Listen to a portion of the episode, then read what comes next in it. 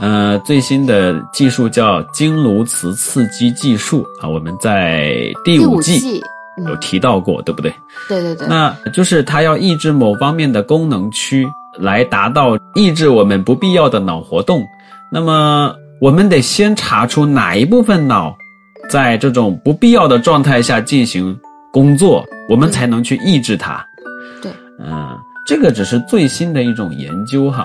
我们回到这个医学很难解释这些现象的原因是什么。对于抑郁症的研究呢，医学界目前是倾向于现象学的研究，呃，还没有实证方面的研究，比如说具体的证据啊，证明说，哎，这个是什么什么问题，有具体的数据可以监测，这都没有的。大部分是通过医生的经验做一个判断，这个就是我说的医学界目前很难处理这个抑郁症的问题，呃，更多的是经验上的治疗。那有更宏观的角度去看待这种疾病吗？呃，我想想哈，我从公众号“天涯时事”里摘抄了一段文字，你看一下。人类五千年文明史其实是一个痛苦的存量博弈史。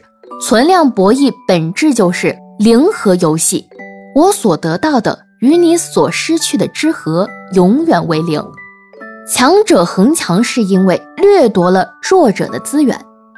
在农耕文明的阶段，不同文明争夺的标的主要是土地与人口。只要拥有土地与人口，就能生产更多的粮食、丝绸与瓷器等。在农耕文明的阶段，所谓的富贵都是在占有更多的土地与人口基础上的。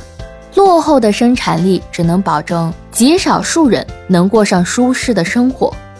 朱门酒肉臭，对应的一定是路有冻死骨。工业革命是人类生产力的第一次飞跃，但是在现有的科技水平下，现有的生产力水平也只能让相对的少数人过上比较舒适的生活。这个比例比农业时代要高得多。全球七十亿人口，发达国家只有八亿人。如果扣除发达国家贫困人口，加上发展中国家的富裕人群，全球过上舒适生活的富裕人群不会超过十亿人，一比七就是目前人类生产力水平发挥到极致的现状。